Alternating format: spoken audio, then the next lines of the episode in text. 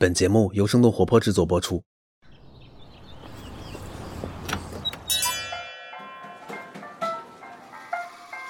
您的生动早咖啡好了，请慢用。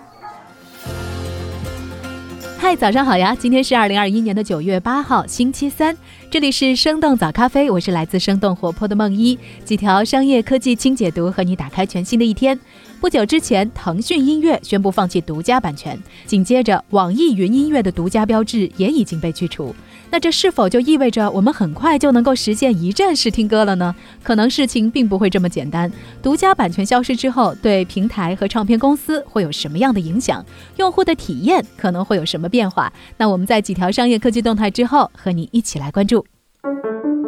首先来关注国内，九月六号，京东集团宣布高层人事变动。京东零售 CEO 徐雷升任为集团总裁，负责各个业务板块的日常运营和协同发展。而集团主席兼 CEO 刘强东将会把更多的时间投入到长期战略设计、年轻人才培养和乡村振兴事业当中。根据京东公告，徐雷升任新职务之后，将会继续向首席执行官刘强东汇报。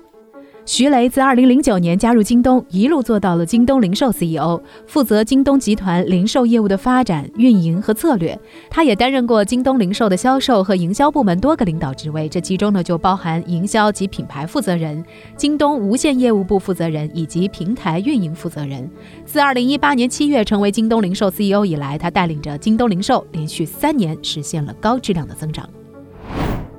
下面来看一份最新的职场数据。最近，麦麦发布了《互联网新人职业选择报告二零二一》。这份报告显示，字节跳动最受名校毕业生欢迎，其次是腾讯和华为，微软成为了唯一一家进入前十的外资企业。同时，报告当中也显示，Z 世代的年轻人会更倾向于选择实力强劲、发展空间广阔、业务体系相对完善的大厂作为自己职业生涯开始的第一站，而技术驱动、平等包容、高成长性以及多样机遇等等，也是他们在求职时更为看重的因素。那除了薪酬福利之外，不同年龄段的人对团队的选择也有自己不同的侧重。应届生更看重的是团队的氛围，而一到三年的职场新人呢，则认为团队包容性强，可以实现自身价值，鼓励创新，有独立带项目的机会才会是理想的工作。从互联网企业的人才流动趋势来看，头部效应依然比较显著，人才仍然倾向于在大厂之间来寻找机会。字节跳动优势不减，人才净流入量连续三年稳居第一，而且成为了腾讯、阿里、百度等等互联网大厂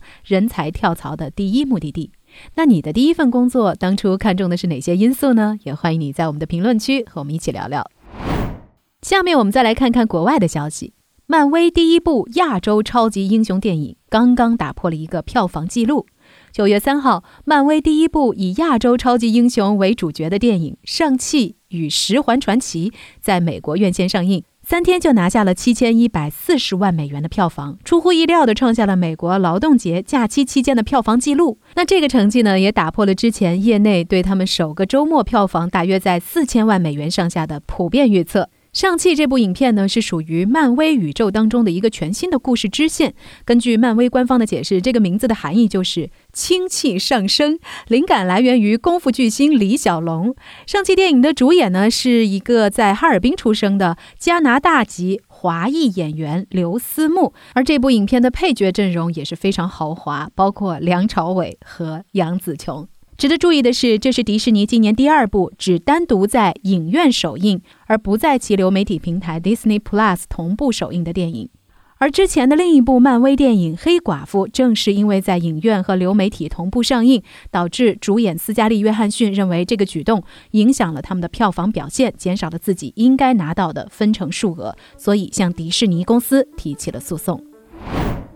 下面我们来了解一个中美洲的小国萨尔瓦多，它最近受到关注的原因，就是因为比特币。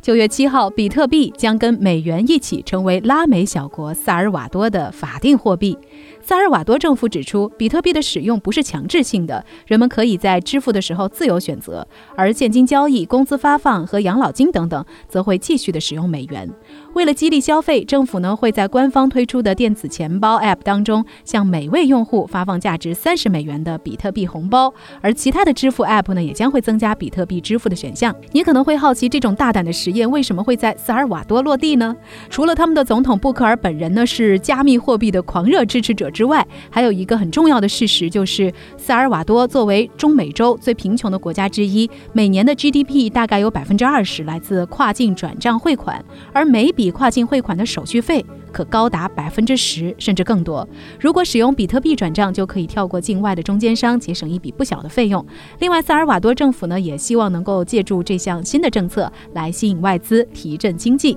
不过呢，这项决策并没有赢得公众的支持。中美洲大学近期公布的一项调查显示，大约百分之七十受访的萨尔瓦多市民表示不同意或者是强烈反对比特币成为法定货币。同时呢，调查还发现有五分之一的受访者根本不知道比特币是什么。自六月份相关的法案通过以来，示威者不断的走上萨尔瓦多的首都街头抗议，表达他们对比特币的担忧。那下面的时间呢，要和你聊聊在线音乐平台。这几年来，腾讯音乐凭借着几乎垄断市场的版权优势，一家独大，牢牢占据在线音乐霸主地位。但是不久之前呢，腾讯音乐宣布放弃独家版权，随后网易云音乐的独家标志也已经被去除。未来平台方、版权方以及用户都可能会迎来哪些变化？我们马上和你来关注。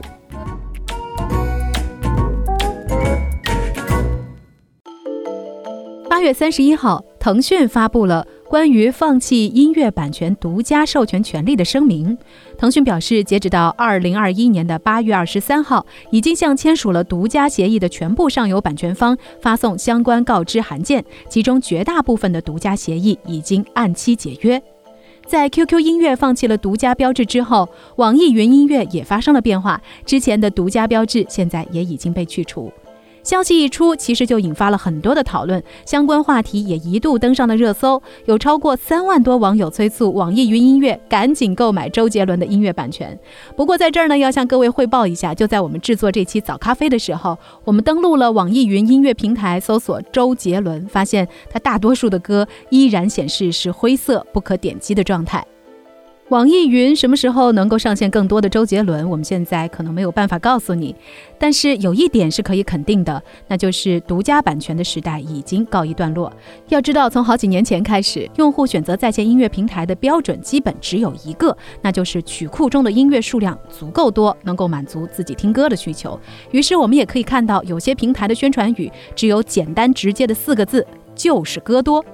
自从二零一五年国家版权局展开在线音乐版权专项整治之后，各家平台呢就开始花重金购买大量独家内容，音乐版权大战也在那一年开始。其中呢不乏 BAT 三大巨头的影子。虾米音乐的背后是阿里巴巴，百度音乐升级为千千音乐，而腾讯拥有 QQ 音乐、酷我音乐、酷狗音乐、全民 K 歌四款产品。后来又通过交叉持股结盟 Spotify，投资索尼、环球、华纳三大唱。片公司腾讯几乎横扫整个音乐版权市场，总月活用户数超过了八亿，成为了全球最大的在线音乐平台之一。当然，对于腾讯音乐而言，付出的代价也相当大。有数据显示，仅周杰伦三年歌曲版权，腾讯音乐就付出了五点七亿元的成本。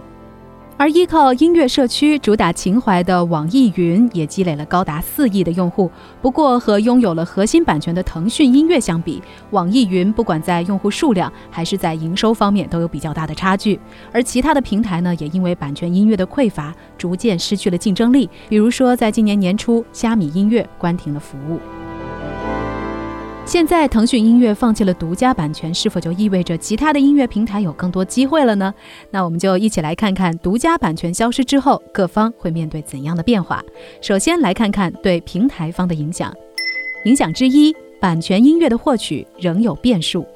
独家版权消失之后，对于很多平台方来说，似乎终于有机会获得大量热门核心曲库了。但是这些曲库并不是免费的，而且价格呢也不会在短期之内有明显的下降。根据南方都市报的报道显示，在非独家版权模式之下，音乐平台向唱片巨头支付的版权费用，甚至可能会比独家合作更高。这也就意味着，不管是腾讯音乐还是网易云平台，未来想要让平台出现更全的曲库，仍然要。付出不小的代价。另外，来自人民日报的文章分析说，放弃独家版权并不意味着音乐版权的共享。腾讯自身优势依然明显，其他平台是否能够扩充曲库、赢得市场，既和自己的钱袋子有关，还受到上游版权方意愿的控制。举个例子，如果网易云音乐连非独家授权也买不下来的话，那么腾讯音乐仍然会拥有事实独家的优势。对平台的影响之二，寻找更多增长点。版权运营是一个需要持续性付费的长期动作，这也就对各家平台提出了更高的变现要求。另外，随着抖音音乐、快手音乐的入局，各个玩家也需要在单次购买、订阅和广告之外，寻找更多的盈利模式。火花音乐的负责人陈鑫表示，未来平台将会有更多新的内容和玩法推向市场，比如说培养独立音乐人、live 演唱会、数字周边等等。以国外音乐流媒体平台 Spotify 为例，以前订阅收入一直是他们依赖的主要来源，但是在今年宣布收购 Body Labs 之后，直播音频也成为了 Spotify 吸引新用户的一大利器。再加上 Spotify 通过把社交、播客和音乐整合在一起，使它迅速的成为数字音频市场的一站式集成应用。根据 Spotify 今年二季度的财报显示，随着他们业务形式越来越多样化，亏损的程度也在逐渐的缩小。净亏损呢，由二零二零年第二季度的三点六五亿欧元，大幅度的缩减到两千万欧元，同比减少接近百分之九十五。下面我们再来看看版权方，也就是唱片公司和音乐人会面对怎样的变化。根据澎湃的分析显示，版权方将会是这场音乐版权变革的直接利益获得者。如果说独家版权时代意味着更高的出价，那么独家版权的退场就意味着可以和更多的平台合作，使得音乐作品的传播力进一步的提升。对于音乐公司来说，经典的作品仍然会持续的发挥长尾效应，在为平台带来流量的同时，也将会为版权方持续带来盈利。那对于还没有签约的独立音乐人来说，接下来也可以选。选择一曲多销的模式，对于新人来说，这不仅仅多了一个选择，更是增加了一笔收入，这也是实实在在的既得利益。最后，我们作为用户将会感受到哪些不同呢？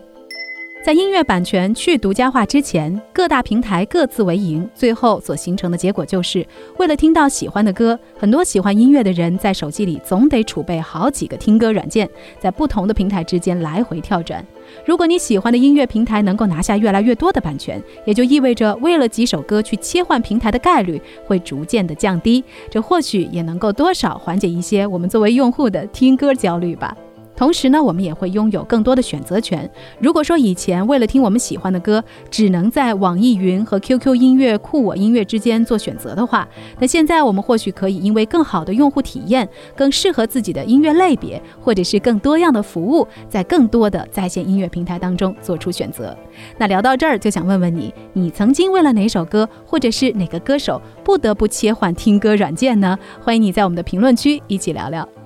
在今天节目结束之前，想要提醒你，最新一期的 What's Next 的科技早知道今天也要上线了。这期节目答案邀请了来自精准资本的王岩，和你一起聊聊元宇宙和 AR VR 生态。感兴趣的朋友千万别错过。这就是今天的生动早咖啡，那我们周五再见啦，拜拜。这就是今天为你准备的生动早咖啡，希望能给你带来一整天的能量。如果你喜欢我们的节目，请记得在各大平台给我们五星或者是好评，也欢迎你分享给更多的朋友，这会对我们非常有帮助。同时，你也可以在公众号和微博搜索“生动活泼”，声是声音的声，这样就可以了解更多与我们节目相关的信息啦。生动早咖啡，期待与你下次再见。